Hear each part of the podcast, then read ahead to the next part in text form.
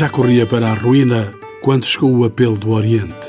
A procura incessante para a Mostra de Arte Oriental em Lisboa desceu até às margens do Tejo, de onde em tempos idos tinham partido caravelas em demanda do Império do Meio.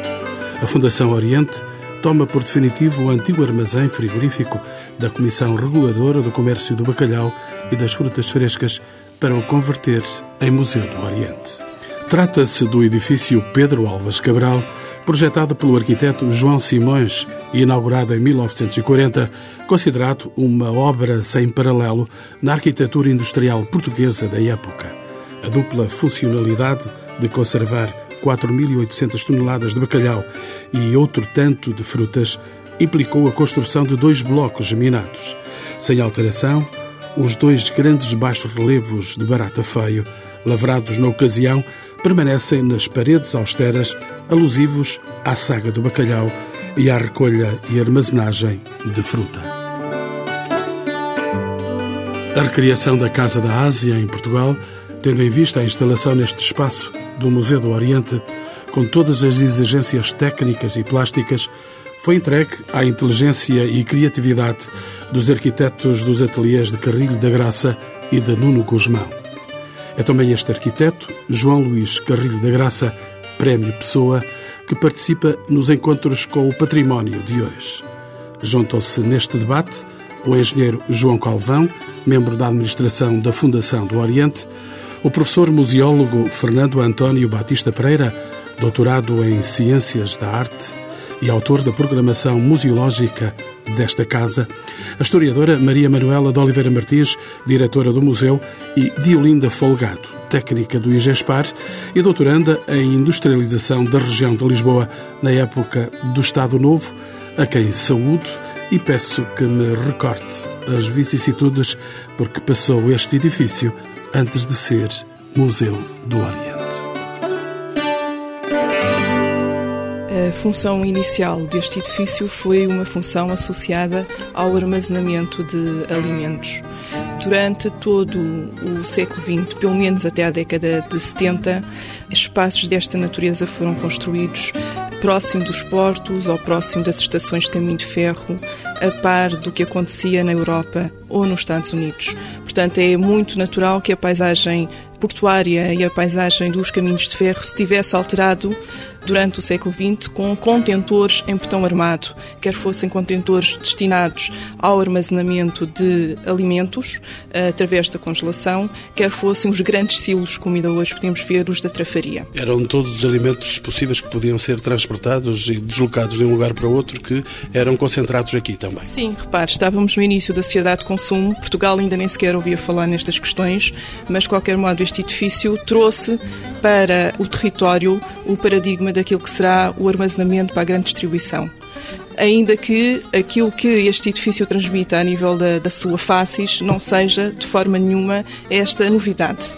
Mas efetivamente este edifício foi vocacionado para armazenar bacalhau e frutas a Comissão Reguladora do Comércio do Bacalhau fez um primeiro protótipo, um primeiro edifício no Porto, datado de 1937, e depois este será o segundo e grande e notável edifício que a Comissão irá ter a seu cargo e o mais importante a nível nacional, porque a Comissão tinha como responsabilidade, uma delas ou um dos objetivos, era fazer uma rede de armazéns frigoríficos pelo país, nomeadamente no Barreiro, na Guarda, etc.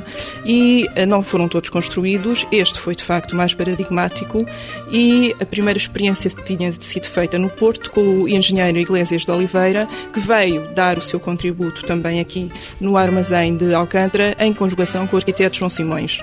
É um edifício que data, o seu projeto data de 1938 e, portanto, estamos a inaugurar de facto uma idade de armazenamento de alimentos para a distribuição eh, ao grande público. Então, eh, um armazém frigorífico com relevância para a industrialização ocorrida durante o Estado Novo? Essa pergunta é interessante e pertinente pelo seguinte: este é um armazém com muita novidade, mesmo a nível da tecnologia.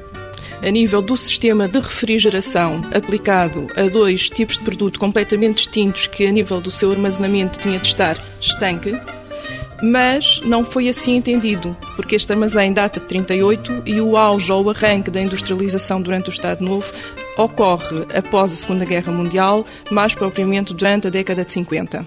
Portanto, este edifício, quando foi feito, não foi pensado como um grande momento da industrialização de Portugal. Ele é feito envolto em dois grandes valores. Um deles é o regresso dos portugueses aos mares através de uma grande empresa que era a Campanha do Bacalhau, e a outra era, e acabou por ser também, a sua integração no centenário, nos grandes centenários de 1940, na comemoração. Foi, aliás, o bacalhau que deu, de certo modo, notabilidade e notoriedade a este espaço. Sim, repare, o Estado Novo, durante cerca de 20 anos, pelo menos, no, quando lançou esta grande campanha, não é? Porque a Comissão Reguladora do Bacalhau foi criada em 1934, portanto, estávamos no período de afirmação da política do Estado Novo durante todos os anos 30 e parte dos anos 40. A campanha do bacalhau e, o, e determinar que o bacalhau era um dos alimentos mais importantes para o povo português foi, de facto, uma das estratégias de então do Estado e do poder político.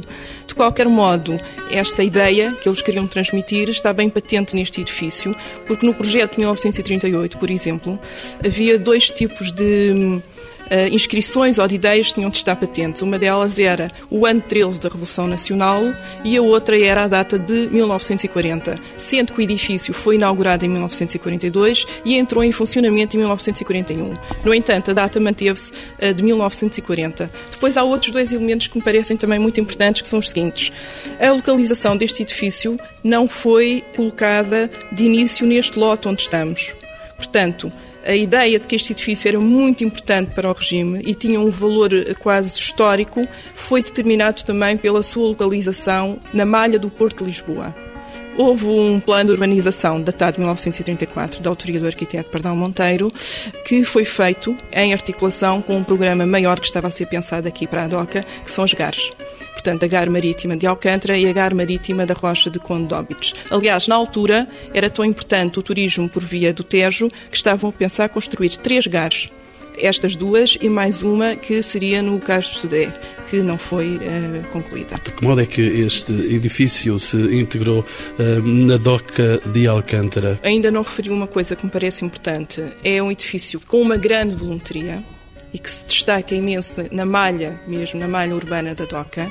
Este edifício era composto por uh, nove pisos, Penso que alguns pisos não eram ocupados na sua totalidade, mas parece-me ainda importante frisar, para percebermos qual era a importância e a modernidade deste espaço, que quatro dos pisos eram vocacionados somente para conterem 50 câmaras frigoríficas sendo que 25 seriam para o bacalhau e as restantes para a fruta, pelo menos num programa inicial. E havia ainda outras propostas de armazenar carne por outro tipo de processo, etc. E havia ainda um outro programa, que era o programa social, porque a nível do piso térreo uh, construiu-se o refeitório e no piso superior, ou no último, pensou-se, como era muito comum, pelo menos a partir então dos anos 50, haver uma grande preocupação com algum contentamento do, dos trabalhadores, construiu-se um ginásio e um ringue de patinagem. A cargo, suponho, não é a gestão, não era feita pela Comissão, mas pela Federação Nacional para a Alegria no Trabalho. É importante para as pessoas perceberem que é um programa de industrial da segunda geração. Ou seja, estamos a falar de um edifício associado à eletricidade. A eletricidade vinha da Central Tejo. Está aqui ao lado? Exatamente. Tinha sempre, porque é uma dúvida que alguns autores colocaram, alguns arquitetos até começaram a tratar deste, deste edifício, que não consideraram o edifício administrativo como fazendo parte do programa dos armazéns frigoríficos. Mas, de facto, o programa inicial integrava não só este espaço, como aquele o edifício administrativo. E como foi feita então essa integração na DOCA de Alcântara? O Pardal Monteiro começou então a fazer este plano a partir de 1934 e este edifício é decidido a ser uh, concretizado a partir de 1937 com caráter de urgência. O que acontece é que este edifício teve de mudar de talhão. O talhão inicial era um talhão mais localizado ao ocidente. Ele ocupou um lugar quase simétrico entre os talhões que estão ao oriente e os talhões que estão ao ocidente, ficando bem patente e bem visível para a Avenida 24 de Julho. E aconteceu uma outra alteração que me parece muito peculiar, que foi a alteração completa da rotação completa do edifício. Aliás, em 1938 já se dizia: nós não sabemos bem qual é a fachada principal do edifício. Mas o facto é que os dois painéis neste momento que se vêem voltados para 24 de julho estavam localizados a sul. E depois, posteriormente, no projeto definitivo, que tudo decorre em meses, não é? Acaba por ser a opção feita colocar os painéis voltados para 24 de julho e o símbolo, portanto, o escudo de Portugal e a data exatamente para sul, sendo que o tal edifício, não é, industrial e moderno por diversas razões, vai comunicar à cidade e ao país dois valores mais importantes para a época, que são a pesca e a agricultura. Engenheiro João Calvão, que razões tiveram de facto na escolha deste edifício para albergar o Museu do Oriente? Eu, antes da própria utilização do edifício, ia um bocadinho atrás, longos anos mesmo atrás.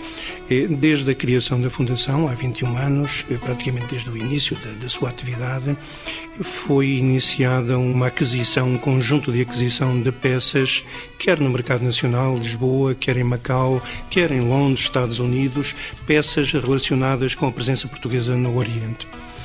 Ao longo de vários anos foi, enfim, dada continuidade a essa, essa aquisição.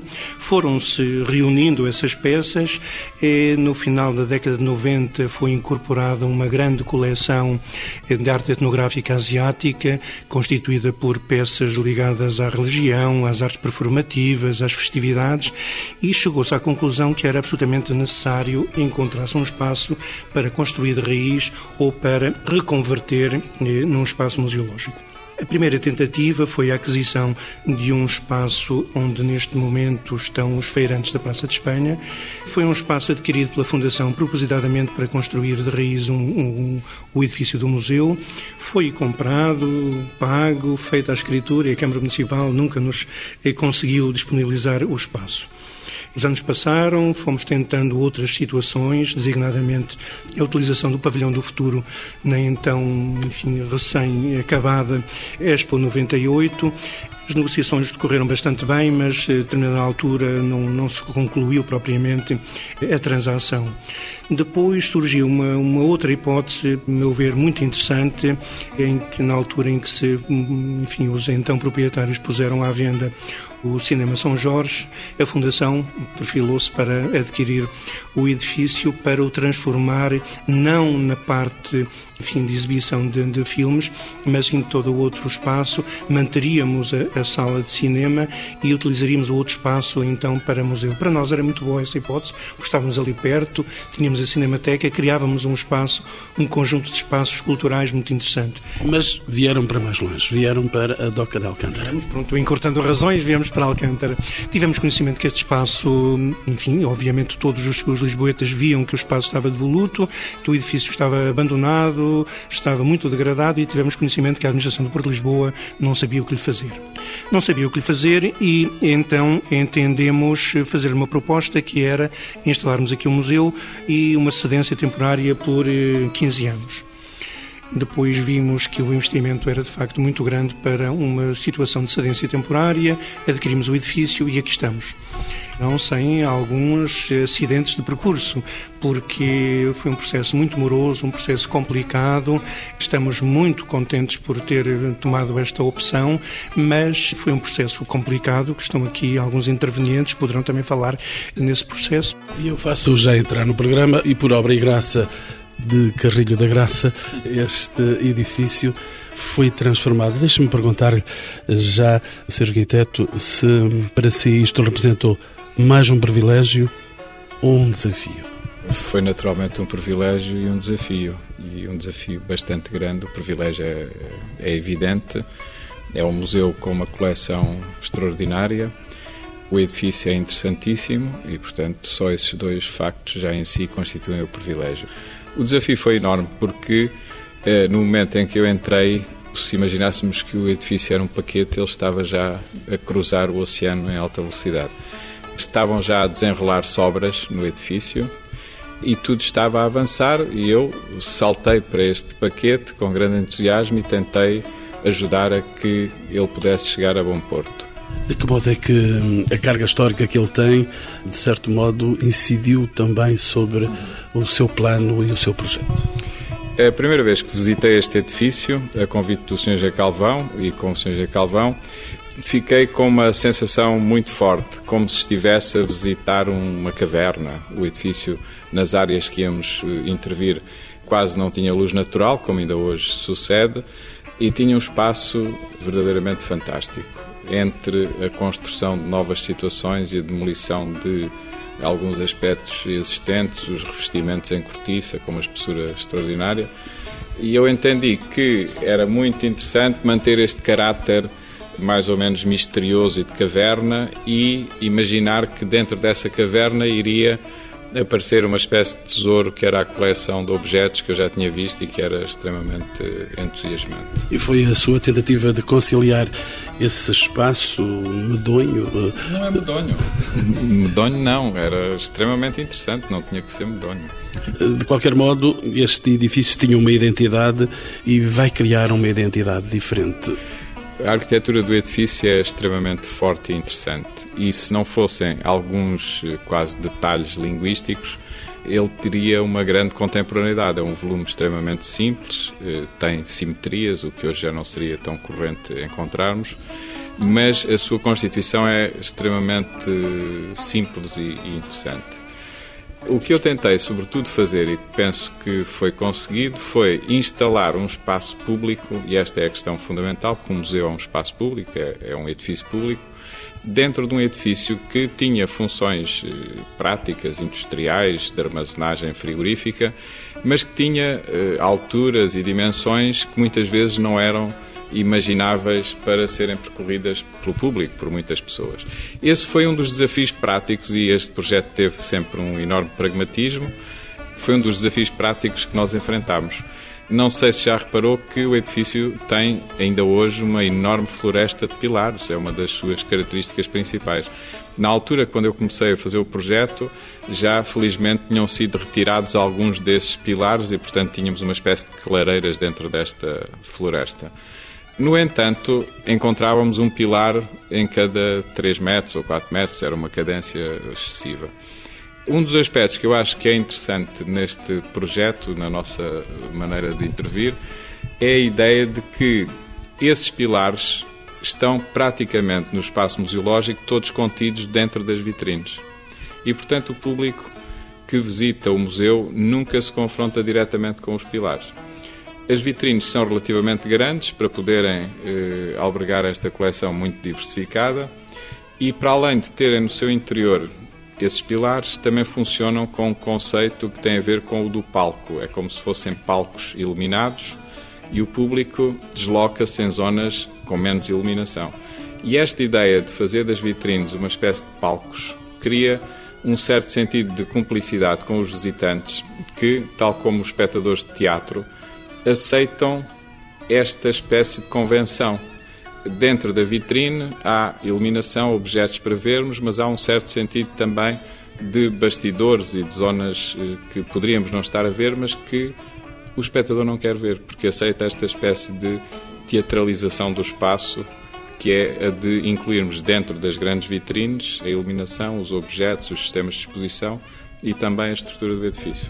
Isso é o que se chama a capacidade do arquiteto de ultrapassar impedimentos das pré-existências no edifício para o recolocar diante de um público que não existia, não estava, mas que agora habita esta mesma casa. Sim, é, é sobretudo tentar tirar partido das características do edifício, que têm a ver com uma história e uma utilização funcional completamente diferente, e fazer desse edifício um edifício que tenha um sentido de fácil eh, reconhecimento por parte do público, sejam espaços simples, corretos e que não interpelem demasiado as pessoas que estão presentes no edifício para, sobretudo, ver a exposição e é essa, aquele conjunto de objetos que interessa dar mais força, iluminar e, e, criar só panos de fundo para que isso possa acontecer. Faço entrar agora na nossa conversa o professor Batista Pereira, para lhe perguntar o que é que se pretendeu, uh, professor Batista Pereira, com o discurso museográfico desenvolvido aqui neste lugar.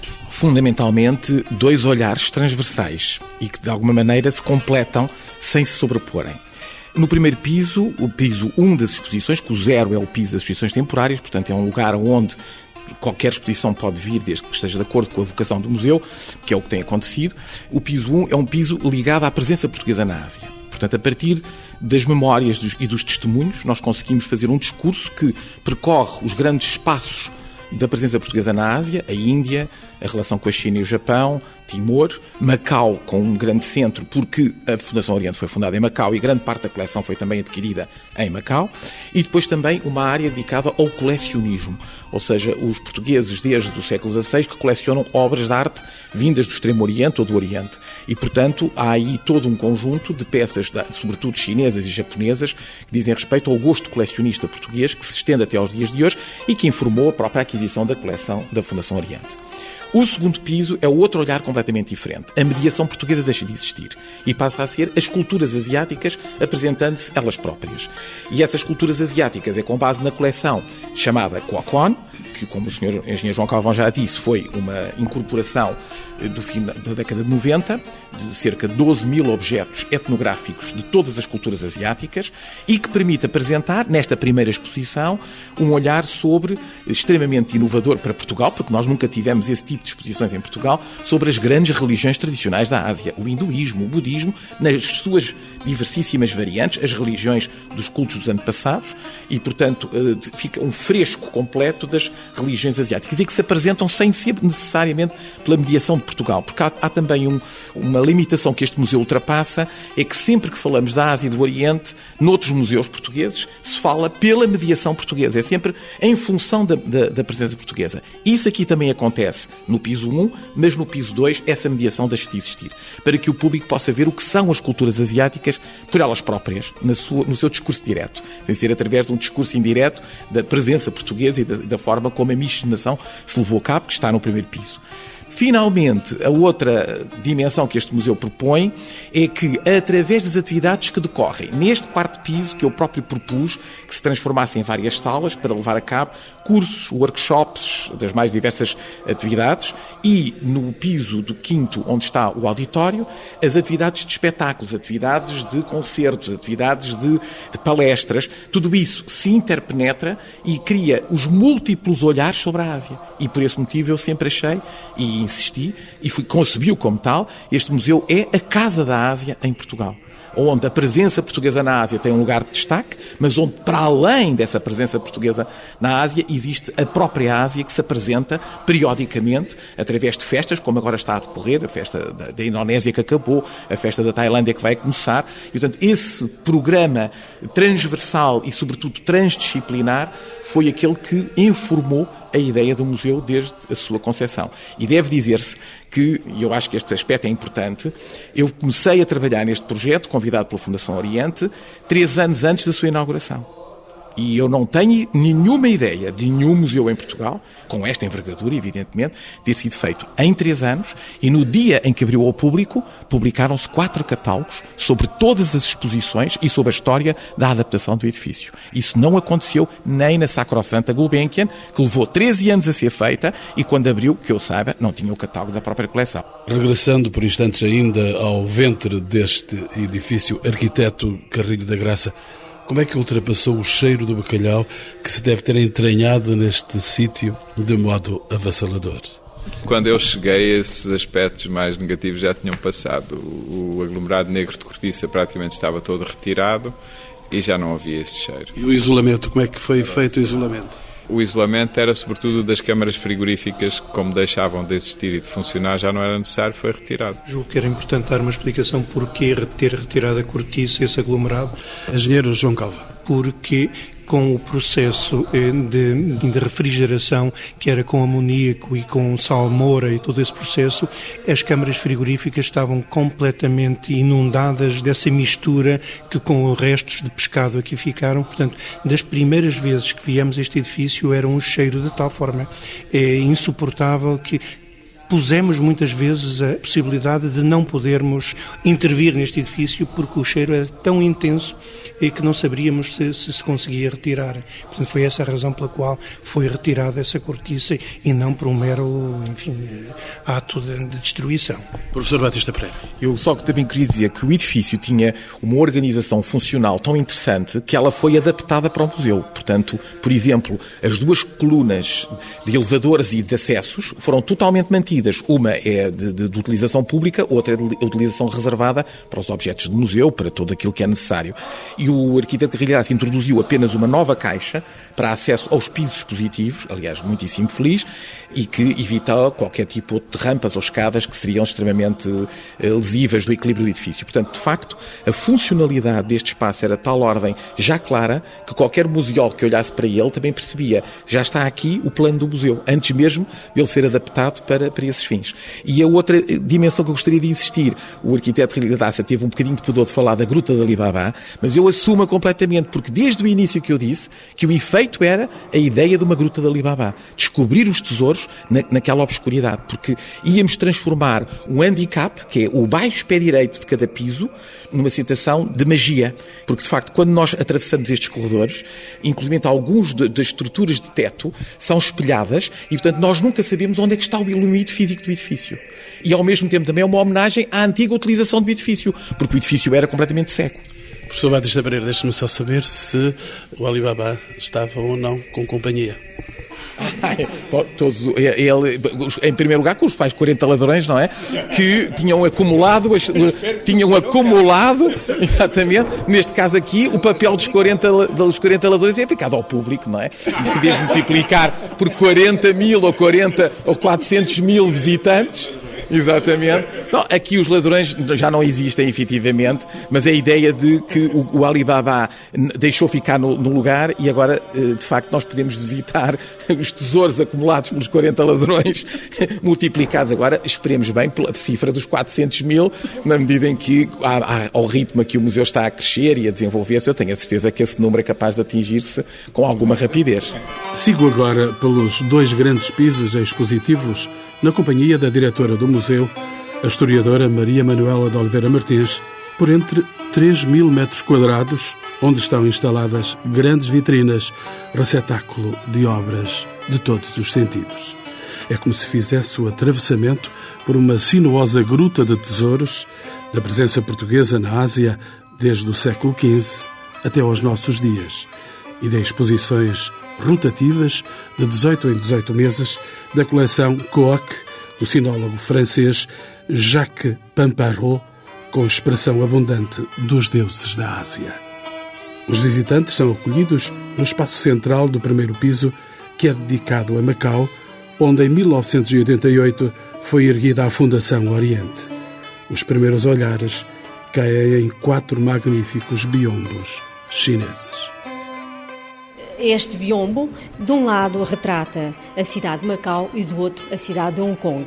É um biombo único no género, com as duas cidades em simultâneo. E podemos ver aqui como a cidade se organizava, tão diferente a organização de uma e de outra. A portuguesa mais eh, desordenada, a chinesa mais regular e mais eh, simétrica. Temos daquele lado eh, outro biombo, também de feitura chinesa e com influência europeia, em que nós vemos cenas uh, religiosas cristãs de forma muito, uh, muito engraçada, porque digamos que não há uma sequência quase que lógica. Temos Nossa Senhora e Santana, mas não vemos o nascimento, portanto, uma cena, por exemplo, do presépio, que seria quase que natural. Vemos a fuga do menino, mas não vemos aqui uma cena do presépio. Mas não deixa de ser interessante este conjunto e esta percepção que os artistas chineses fizeram da interpretação que eles deram a estas cenas religiosas um outro biombo muito curioso, que é um chamado biombo eh, com o Manal do Trato, que nós, neste momento da investigação, sabemos que não se trata de portugueses, mas de holandeses, e acabámos de descobrir o par, ou seja, a sequência deste biombo. Um biombo que não tem só seis folhas, mas doze folhas. E um outro biombo eh, eh, chamado de charão, ou seja, de laca, negro com motivos dourados, já do século XIX, um biombo corrente nas, nas casas eh, burguesas. E passaríamos imediatamente aos biombos eh, que estão além ao fundo, para vermos de facto a diferença entre eles. Os biombos eh, Namban, a própria palavra biombo é uma palavra japonesa, não existe uma palavra eh, portuguesa que designe isto, biombo, nós interiorizamos e de facto sabemos todos o que é um biombo. E, este é um espaço mais vasto, mais largo. É um espaço muito vasto. Aqui temos várias outras culturas, a cultura indiana ou luso-indiana, da influência que os portugueses exerceram nos povos que contactaram na Índia, seja em Goa, em Damão ou em Diu. Aqui estamos em frente do Biombo Namban, com a chegada de portugueses ao Japão. Portanto, vemos a nau do trato e um grupo de portugueses que nós vemos distintos e reconhecemos porque os japoneses retratam-nos como sendo diferente deles, somos mais altos do que eles, portanto, com as pernas altas, vestidos de negro, os jesuítas são sempre de negro e os comerciantes têm umas bombachas, ou seja, umas calças largas, coloridas. E também a presença de escravos negros, portanto, coisas que os eh, japoneses não estavam habituados a ver nas suas paragens. Portanto, eram verdadeiramente seres exóticos eram também. Eram seres exóticos também. Eh, os Nambanjin, eh, ou seja, os bárbaros do sul. Aqui temos várias outras peças também asiáticas, ou seja, uma coleção do Próximo Oriente que de são de crucifixos e de conchas com cenas religiosas vindas de Jerusalém e de outras paragens do Médio Oriente e do Próximo Oriente. Subir. Subimos agora ao segundo piso e temos a Ásia ainda em frente. Temos a Ásia, aqui temos uma perspectiva completamente diferente, mas complementar do estudo da Ásia, ou seja, a religiosidade que estes povos eh, se apresenta eh, aos, aos ocidentais. Ou seja, temos o hinduísmo, o budismo, o taoísmo, o shintoísmo, portanto, todas as divindades ou os panteões destas eh, religiões estão aqui distribuídos. Os deuses da Ásia. Os deuses da Ásia. No hinduísmo, por exemplo, podemos ver a chamada Trimurti, ou seja, Uh, o equivalente à Santíssima Trindade no, no, catolicismo. no, catolicismo. E temos aqui as três divindades mais importantes, ou seja, Vishnu, Brahman e Shiva, que são as três divindades presentes no hinduísmo. E depois toda, há toda uma variedade de divindades muito próximas dos crentes, eh, prontas a protegê-los, a, a dar-lhes prosperidade. Como esta que está aqui, que é vibrantemente vermelha. Vibrantemente vermelha.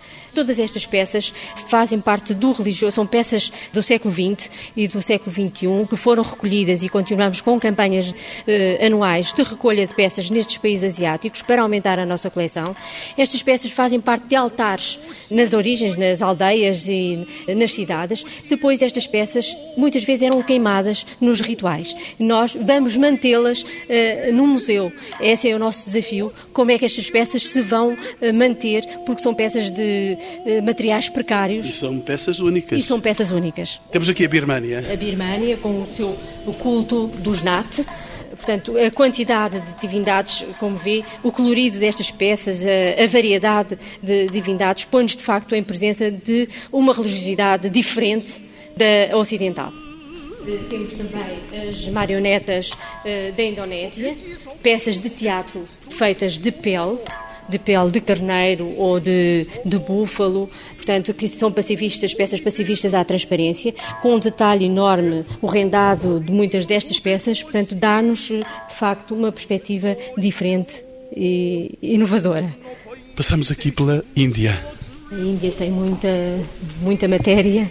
Temos uh, episódios do, do mito do Uelama, com vários acessórios que completam esta divindade. Passamos agora pela Indonésia, pela expressão de deuses. Também são, isto é da Índia, é também o hinduísmo, é, é, a deusa Parvati, como ela é representada, com os seus atributos todos, o burro, Ganesh, seu filho, portanto, os demónios, ela lutou contra os demónios, toda uma parafernália de, eh, de acessórios. Vamos ao encontro do budismo. Temos aqui o budismo chinês, que é uma forma diferente do praticado na Índia. A raiz do budismo chinês radica na Índia, mas a expressão é eh, diferente. Podemos ver aqui várias eh, divindades. Eh, uma delas que é a deusa Kunyam, a deusa Kunyam ou Kuanin em mandarim, é uma divindade que na China é de, de índole feminina e na Índia é masculina. Ela Portanto, tem agora uma estátua, uma estátua em, em Macau. Macau. Exatamente. Portanto, é uma representação feminina, mas na Índia esta divindade é masculina. Veja que o processo de sinização, ou seja, quando passa para a China, a divindade muda, não de sexo, mas muda de de forma, aproxima de facto de, de Nossa Senhora. Doutora, este museu pretende recolher aquilo que está vivo, que é ainda impressivo nas vidas e nas memórias das pessoas.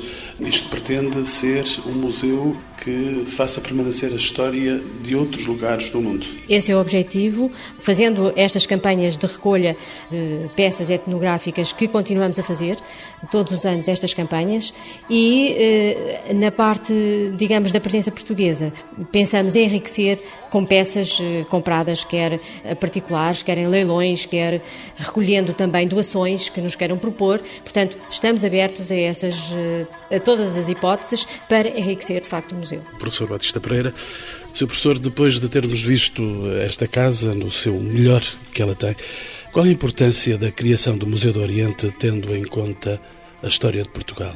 Portugal foi o primeiro país do Ocidente Europeu a chegar à Ásia, diretamente. Eh, evidentemente que houve a viagem de Marco Polo, enfim, outras expedições que lá chegaram antes de nós, mas a primeira relação direta e permanente com a Ásia foi estabelecida com Portugal e fomos o último país a sair da Ásia como potência administrante de territórios. Também é importante lembrar este pequeno facto, não é? Por isso mesmo, eh, se o não tivéssemos feito, era uma lacuna. Eu acho que isto era um imperativo nacional. E em boa hora, a Fundação Oriente, que é uma entidade privada, portanto nem sequer pertence verdadeiramente ao Estado, levou a cabo esse imperativo nacional, porque não havia e passou a haver. Em muitos museus havia, como eu digo, secções. O Museu da Arte Antiga, que está aqui a 400 metros, tem uma excepcional secção dedicada às artes uh, luso-orientais, por assim dizer, não é? Mas uh, apresenta os objetos como objetos artísticos muito importantes, como é a sua missão, mas não um discurso histórico que os integra dentro de contextos, que é aquilo que nós procuramos fazer aqui. Portanto, eu penso que esta realização só pecou por tardia, porque Portugal há vários anos que devia ter um Museu do Oriente ou uma Casa da Ásia, como eu acho que é, que é este museu de facto. Ele tem que se chamar Museu do Oriente, porque a própria fundação que o criou se chama Fundação Oriente, mas na realidade esta ideia de uma Casa da Ásia era indispensável. Engenheiro João Calvão, qual é a missão desta Casa da Ásia? Qual é a missão do Museu do Oriente aqui? Para além do que já foi explicado e brilhantemente explicado, de facto, para das exposições temporárias e permanentes, nós temos uma grande eh, mais-valia neste edifício, que é, para além da sua número, inúmeras valências que tem, para além das que já foram referidas, temos um ótimo centro de documentação relacionado com uh, as ciências sociais e humanas da Ásia. Nós temos um auditório com uma, uma atividade própria e aberto a quaisquer propostas que nos sejam sejam apresentadas. Temos também, para além disso, outros aspectos mais, mais lúdicos, hum, o caso da gastronomia, sempre com o apontamento asiático no nosso restaurante e na nossa cafeteria, e temos uma grande possibilidade de organizar o que nós consideramos extremamente importante, que são as festas da, de países da Ásia ou de regiões da Ásia.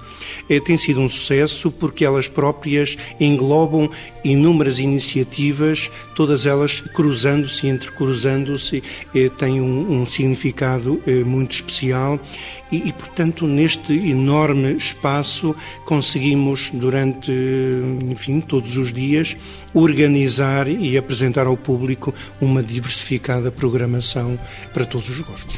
Arquiteto Carrilho da Graça, o que é que trouxe este museu à cidade de Lisboa? Do ponto de vista cultural, penso que é evidente, é um museu que já foi descrito o seu conteúdo, as pessoas conhecem. Do ponto de vista arquitetónico, trouxe talvez, sobretudo, este, este paralelepípedo dourado que está no cimo do edifício, que é, penso, uma situação extremamente feliz. A sugestão foi feita, foi-me feita, e à Fundação pelo Nuno Guzmão, que é o artista gráfico que trabalhou connosco, e em boa hora, a Fundação conseguiu realizar este trabalho magnífico com a ajuda da Fundação Ricardo Espírito Santo, que foi esta colocação deste dourado com esta força enorme que toda a gente me tem referido e que encanta todos os visitantes. Doutora Maria Manuela de Oliveira Martins é diretora deste museu. De que modo é que o museu contribuiu para uma valência turística desta zona de Lisboa? Contribuiu certamente. Temos tido público estrangeiro que nos visita e que se vai habituando a visitar-nos, porque este museu é um museu de perfil internacional e possui a coleção de arte asiática mais importante da Península Ibérica e penso que continuará a atrair visitantes. Neste momento estamos a pensar ter acordos com os cruzeiros que passam por Lisboa. Tem sido difíceis as comunicações, mas eh, estamos neste momento a tentar por todos os modos que isso aconteça, porque são milhares de turistas que eh, saem todos os anos aqui junto ao museu e é uma pena que não passem pelo museu e que não incluam nas rotas turísticas este museu. Estamos a fazer todos os esforços. O museu que é recente, tem apenas um ano, pouco mais. Mas posso desde já dizer que o museu eh, está neste momento, comparado com os restantes museus do Instituto dos Museus e Conservação, se coloca eh, nos 10 primeiros lugares em termos de afluência de público. Isto ainda não temos, digamos, termos comparativos fortes, porque temos apenas um ano de existência, mas uh, tudo indica que podemos colocar-nos uh, já nesse, nesse ranking. É um misterioso Oriente que traz as pessoas aqui? É o Misterioso Oriente e também o envolvimento das comunidades asiáticas uh, residentes em Portugal. Temos conseguido, de facto, atrair essas comunidades, nomeadamente a maior, que é a comunidade indiana. Esta festa da Indonésia, a comunidade indonésia é pequena, mas conseguimos, de facto, o envolvimento da Embaixada e foi de facto um sucesso. E a Tailândia já é a segunda vez que se vai repetir e com o envolvimento da Embaixada e dos poucos residentes que aqui moram. Deixe-me ainda saber do arquiteto Carrilho da Graça que visão tem de todo o espaço envolvente do museu.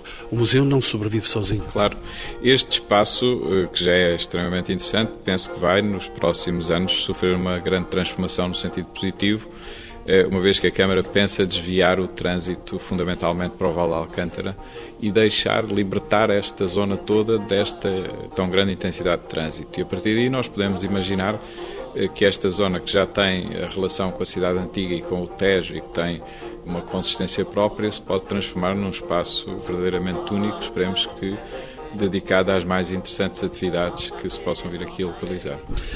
E de que modo, Sr. Arquiteto, é que o desenvolvimento do projeto terminal de contentores de Alcântara poderá fazer perigar esta função associada ao lazer e à continuidade do próprio museu?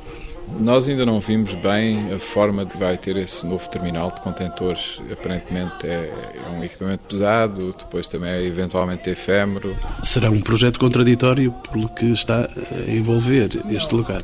Penso que não, porque repare, a cidade de Lisboa eh, existe porque existe o Rio, porque existe o Porto e, portanto, nós temos sempre que admitir que, se for feito de uma maneira inteligente, o convívio da cidade de Lisboa com as atividades portuárias é uma das suas mais-valias.